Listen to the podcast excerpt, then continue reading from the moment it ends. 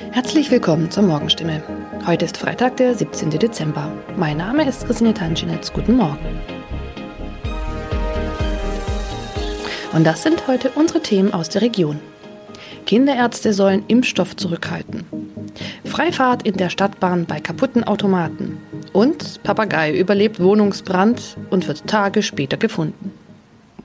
Weil nicht genügend Corona-Impfstoff für Kinder im Alter von 5 bis 11 Jahren vorhanden ist, fordert das Land Baden-Württemberg nach Informationen der Heilbronner Stimme dazu auf, ausreichend Impfstoff für die Zweitimpfung zurückzuhalten. Von der Bundesebene wurde uns mitgeteilt, dass auch die Lieferung des Impfstoffs für Kinder im Alter zwischen 5 und 11 Jahren voraussichtlich nicht in der erwarteten Menge lieferbar sein wird, heißt es in einem Schreiben vom Sozialministerium, das am Donnerstag landesweit an die mobilen Impfteams, die Stadt- und Landkreise sowie an die Kinderärzte per Mail verschickt worden ist. Das Schreiben liegt unserer Redaktion vor. Baden-Württemberg wurde vom Bund zuletzt zugesagt, bis zum Jahresende rund 300.000 Dosen des Kinderimpfstoffes zu erhalten.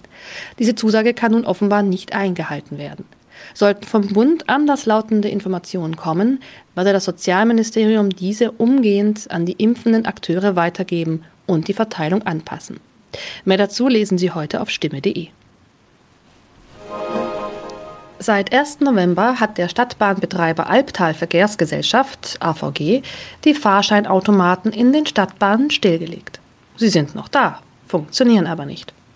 Da alle Haltestellen nun mit stationären Automaten ausgestattet werden, seien die Automaten in den Zügen nicht mehr nötig, erklärt die AVG die Gründe. Die Geräte sollen nun Zug um Zug in den 229 Stadtbahnen ausgebaut werden. Nur damit fällt auch die Alternative weg, wenn ein Automat an einer Haltestelle defekt ist. Was gilt dann?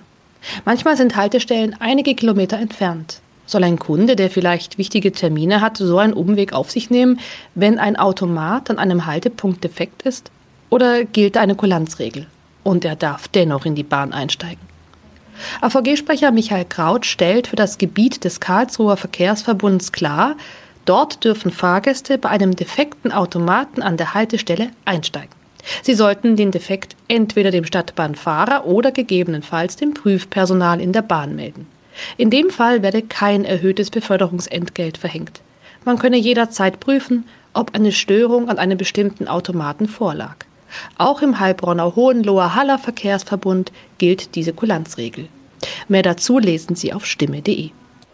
Am vergangenen Samstag kam es in Neckargartach zu einem Wohnungsbrand, bei dem ein Mann und ein Papagei verletzt wurden. Ein zweiter Papagei blieb unverletzt. Später stellte sich heraus, dass sogar ein dritter Papagei in der Wohnung sein müsste.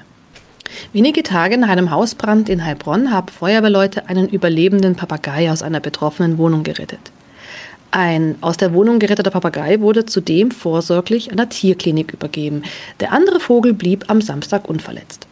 Doch damit war das Papageienproblem noch nicht gelöst. Denn am vergangenen Dienstag habe sich der verletzte Bewohner bei der Polizei gemeldet und mitgeteilt, einer seiner insgesamt drei Papageien müsste sich eigentlich noch in der Wohnung befinden. Tatsächlich entdeckten die Einsatzkräfte nach langer Suche den Vogel. Später konnten sie das Tier wohlbehalten an den Besitzer übergeben, wie es heißt. Soweit die Nachrichten aus der Region. Übrigens, die Corona-Fallzahlen in Stadt und Landkreis Heilbronn bleiben auf hohem Niveau, sind in den letzten Tagen aber deutlich zurückgegangen. Bleibt das so, wird am Sonntag die Ausgangssperre für ungeimpfte aufgehoben. Ob das eintrifft, erfahren Sie auf jeden Fall aktuell auf stimme.de.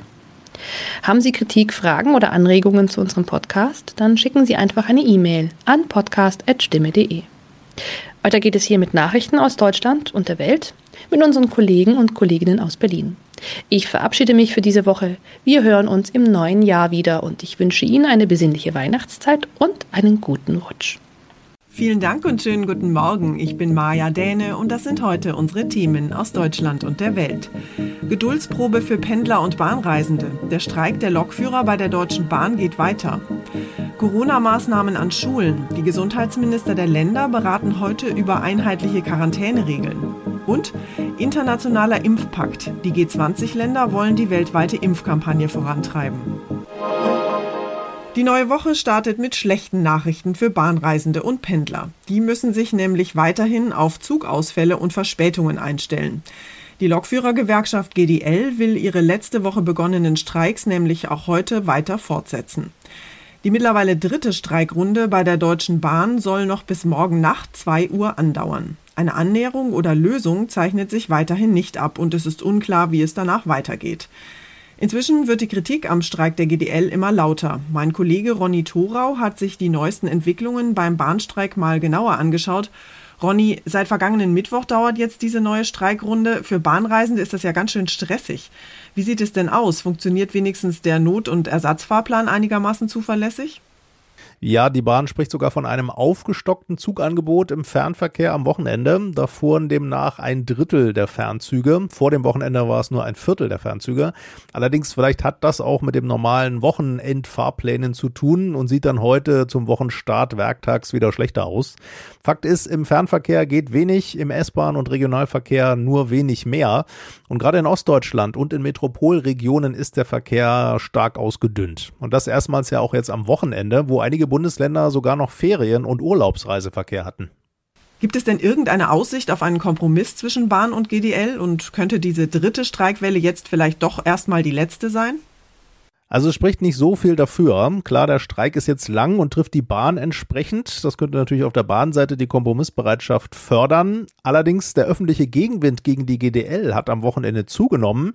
Da haben andere Gewerkschaften und Teile der Politik die GDL kritisiert und aus der Politik kamen sogar Forderungen, Streikrechte zu beschränken. Da könnte sich die Bahn natürlich jetzt bestärkt fühlen und erstmal weiter abwarten. Auf der anderen Seite die GDL, da hat GDL-Chef Weselski ja auf solchen öffentlichen Druck bisher eigentlich immer eher noch kämpferischer reagiert. Und die GDL kann und wird sich wahrscheinlich jetzt auch selber bestärkt fühlen, weil sie vor Gericht ja gegen die Bahn erstmal gewonnen hat. Aber die Forderungen der GDL und das letzte Angebot der Bahn waren doch offenbar gar nicht mehr so weit voneinander entfernt, oder? Ja, so als Außenstehender denkt man natürlich, die Zahlen sind doch nicht so weit auseinander. Da müsste man doch am Verhandlungstisch die letzten Schritte aufeinander zugehen können.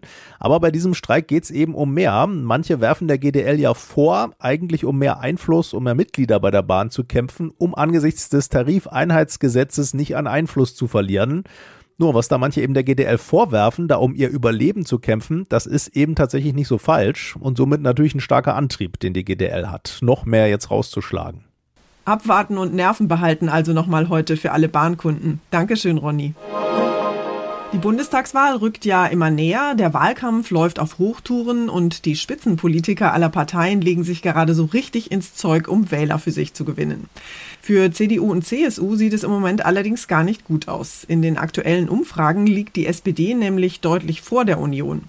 Für CSU-Chef Markus Söder ist diese Woche deshalb entscheidend, um den Abwärtstrend der Union umzukehren. Dass die Union das Kanzleramt verlieren könnte, hat lange kaum jemand für möglich gehalten, auch nicht Kanzlerkandidat Armin Laschet. Ein echter Plan, um gegenzuhalten mit Hinweisen auf eigene Stärken fehlt. Allerdings Laschet stand schon mehrfach trotz aussichtslos erscheinender Lage zum Schluss als Sieger da. SPD-Kanzlerkandidat Olaf Scholz versucht sich trotz der guten Umfragen bescheiden zu geben. Er dürfte daraus aber zumindest Hoffnung schöpfen, dass es am Ende sogar für eine Mehrheit nur mit den Grünen reicht und sich die Frage nach FDP oder Linke als drittem Partner gar nicht mehr stellt. Jan-Henner Reitze, Berlin. Die Corona-Infektionszahlen gehen ja seit Wochen steil nach oben und betroffen sind mittlerweile laut RKI immer mehr junge Menschen. Die Gesundheitsminister der Länder wollen deshalb heute über Quarantänemaßnahmen im Fall von Corona-Infektionen an Schulen sprechen.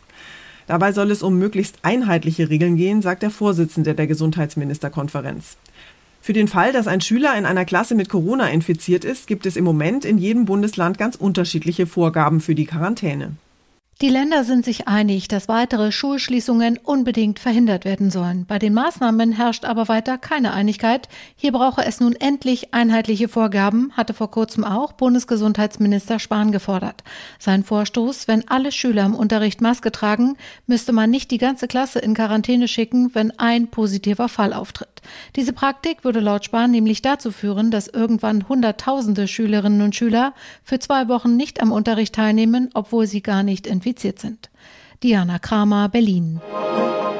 Auch in Rom geht es derzeit um das Thema Corona. Dort beraten nämlich die Gesundheitsminister der G20-Staaten darüber, wie zukünftige Pandemien verhindert werden können oder wie man sich zumindest besser darauf vorbereiten kann. Wichtigstes Ziel ist es außerdem, die Impfkampagne weltweit schneller voranzutreiben. Deutschland will bis Jahresende 100 Millionen Impfdosen in der internationalen Corona-Impfkampagne zur Verfügung stellen. Das ist so viel, wie wir bisher auch in unserem Land verimpft haben, sagt Gesundheitsminister Spahn.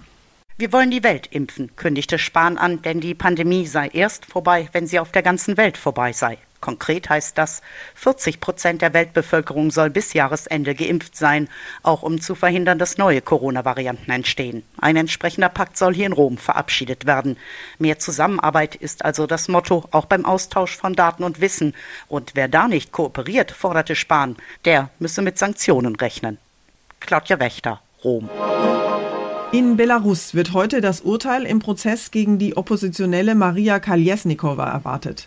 Der 39-Jährigen drohen bis zu zwölf Jahren Haft. Ihr werden eine Verschwörung mit dem Ziel einer illegalen Machtergreifung und die Gründung und Führung einer extremistischen Vereinigung vorgeworfen. Kaljesnikova war vor gut einem Jahr bei den Protesten gegen Machthaber Alexander Lukaschenko festgenommen worden. Auch nach einem Jahr in Haft ist Maria Kalesnikova ungebrochen in ihrem Widerstand gegen Machthaber Lukaschenko. Die frühere Musikerin, die lange in Stuttgart als Kulturmanagerin arbeitete, gehört zu den bekanntesten politischen Gefangenen in Belarus.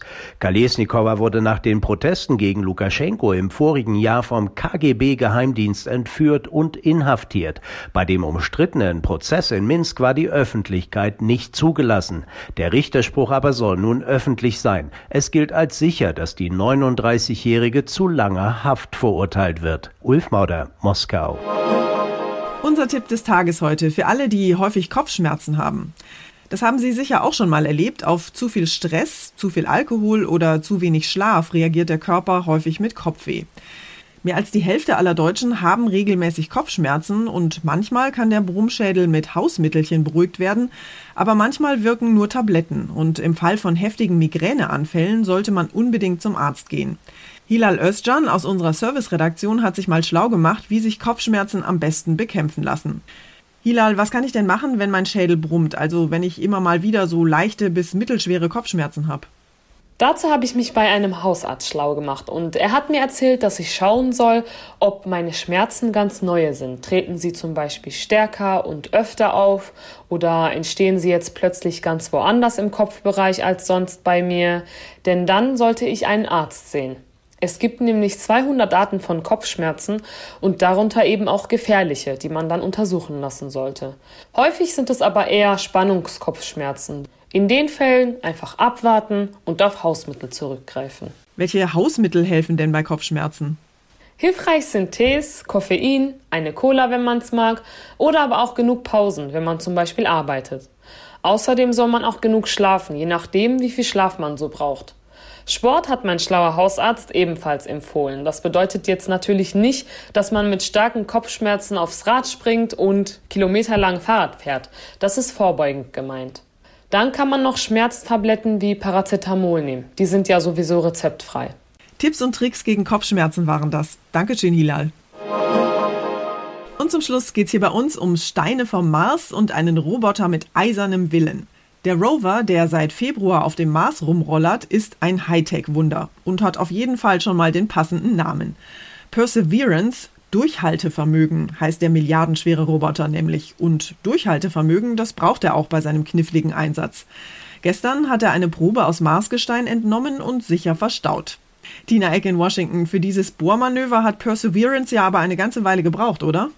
Ja, letzten Monat hatte der Rover schon mal gebohrt, aber an der falschen Stelle. Da war das Gestein so pulverisiert und bröckelig, dass es nicht in die Proberöhrchen gefüllt werden konnte. Dann, vor ein paar Tagen, hatte der Rover wieder einen kleinen Felsen angebohrt, aber das Licht war dabei so schlecht, äh, dass die Ingenieure im Kontrollzentrum zunächst nicht genau erkennen konnten, ob das Material wirklich im Röhrchen gelandet war. Jetzt aber gab es besser belichtete Fotos davon und voilà, Gestein ist im Röhrchen ungefähr so dick wie ein Bleistift und das wird dann später zur Erde geschickt und genau untersucht auf mikrobisches Leben auf dem roten Planeten zu irgendeiner Zeit. Das war's von mir für heute. Ich bin Maja Däne und wünsche Ihnen einen guten Start in die neue Woche. Tschüss und bis morgen.